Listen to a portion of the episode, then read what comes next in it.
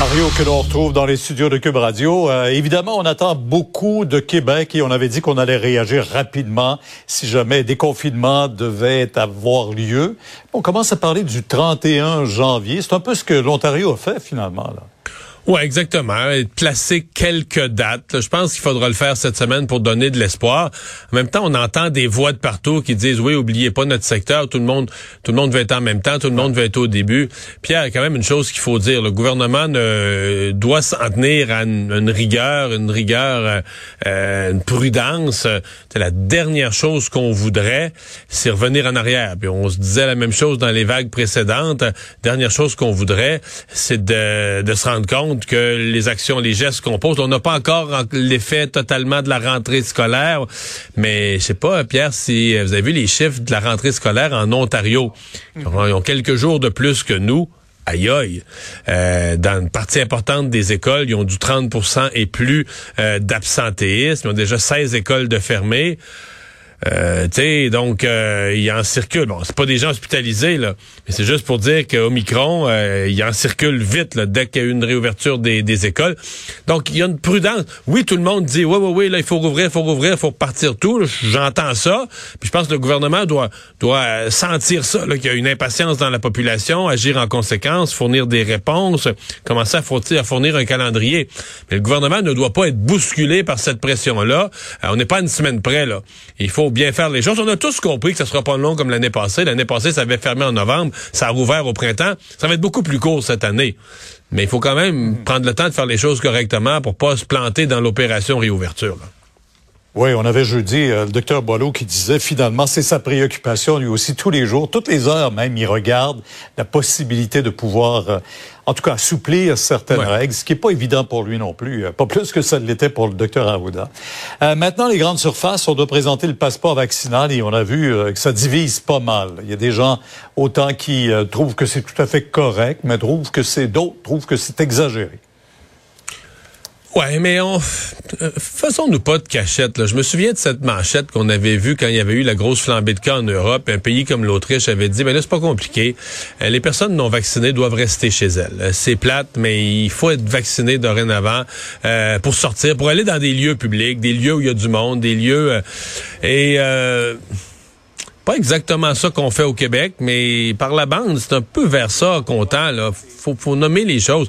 Euh, dans le sens que, bon, on dit les, épiceries, les pharmacies, il y a des lieux essentiels. Mais tu sais, la politique générale, c'est que la vaccination est quasiment obligatoire. Il faut que tout le monde soit vacciné. Puis on passe de toutes les manières le message aux personnes non vaccinées. Ben là, on, va vous tendre la main, on va aller, la, ministre Carman aujourd'hui a annoncé toute une démarche pour les rejoindre. Mais sinon, on dit aux gens, c'est pas, euh, c'est pas une blague, c'est pas un caprice. Il faut, il faut que tout le monde à la fin soit vacciné le plus vite possible pour s'en sortir. Et oui, donc on met des contraintes pour les personnes non vaccinées, qui deviennent aussi des contraintes, en tout cas des, des affaires tannantes, des petites étapes à passer. Faut, euh, remarquez qu'aujourd'hui, euh, pas la plus grosse journée, on n'est pas dans une période de fort achalandage, c'est un lundi. Ça semble s'être vraiment euh, bien passé. Tout ce qu'on avait craint de fil et tout ça, ça s'est pas produit. Mais c'est dans une démarche où les gouvernements euh, rendent la vaccination indirectement, ça donne façon obligatoire, à dire nécessaire en tout cas. Mais il y en a qui le prennent pas du tout et je pense aux camionneurs tout de suite. Là, ils sont tous en train de s'organiser. En fait, un groupe de non-vaccinés partent de Vancouver, s'en viennent vers Ottawa, veulent bloquer euh, toutes les routes, euh, la route transcanadienne à travers tout le pays en ralentissant la circulation. Et pour eux, là, c'est cet enjeu de la vaccination qui est obligatoire non seulement par euh, le Canada, mais aussi par les Américains pour traverser la frontière. Vous venez de le dire, Pierre, c'est pas seulement Justin. Eux disent on manifeste à Ottawa, faire changer d'idée Justin Trudeau, mais l'entrée aux États-Unis, c'est pas Justin Trudeau qui gère ça. C'est que là, il y a réciprocité, il y a une entente entre les deux gouvernements. Alors, quelle est la probabilité que le gouvernement Trudeau, qui est resté très ferme jusqu'à maintenant, et l'administration Biden recule? Mon avis, c'est une possibilité très, très faible. Ces gens-là essaient de faire changer quelque chose de quasi impossible. Euh, je comprends leur parce qu'ils disent, nous, là, depuis tous ces mois, euh, la vaccination n'était pas obligatoire. On a continué à traverser la frontière. On été considérés comme un service essentiel. Mais aux États-Unis, comme ici, les gouvernements resserrent les mesures parce qu'on veut lutter contre la pandémie.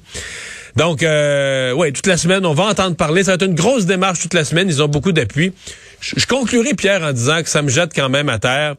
C'est tellement simple tellement facile la vaccination, ça prend quatre minutes, c'est gratuit, c'est vraiment simple d'obtenir son rendez-vous. Comment des gens vont traverser le Canada, dépenser des milliers de dollars en essence inutile pour faire une méga démonstration, qu'eux autres, ils trouvent ça... Ils ont ramassé 3 millions assez vite là, avec un GoFundMe. Ouais, ouais, mais ça, et, mais ça, ils trouvent ça moins compliqué que d'aller se faire vacciner. Ça, sincèrement, ça, ça me jette à terre. Demain, 10 h Mario sur LCN. Au revoir. Au revoir. Alors Alexandre, dans les autres choses qu'on surveille, ben il y a mhm. beaucoup de nos beaucoup de nos auditeurs euh, qui euh, doivent se préparer à recevoir un chèque. Le chèque est dans mal. Le chèque est dans mal, wow. cas. Oui, puis euh, parce que c'est à partir d'aujourd'hui que certains Québécois qui gagnent moins de 56 000 par année vont pouvoir recevoir un chèque qui va jusqu'à 400 dollars, une prestation euh, exceptionnelle qui est destinée pour compenser une, une, hausse du coût de la vie, l'inflation. Ça touche 3,3 millions de Québécois. C'est une mesure qui avait été annoncée en novembre dernier par le ministre des Finances, Éric Girard. Donc, je te résume ça brièvement. là. Des couples qui gagnent moins de 55 912 dollars vont avoir droit à 400 dollars alors que les personnes vivant seules avec un revenu de 56 000, de 50 645 et moins, ben eux dans leur cas c'est 275 dollars. Euh, pour les personnes seules qui vivent en colocation, ben la prestation passe à 200 dollars.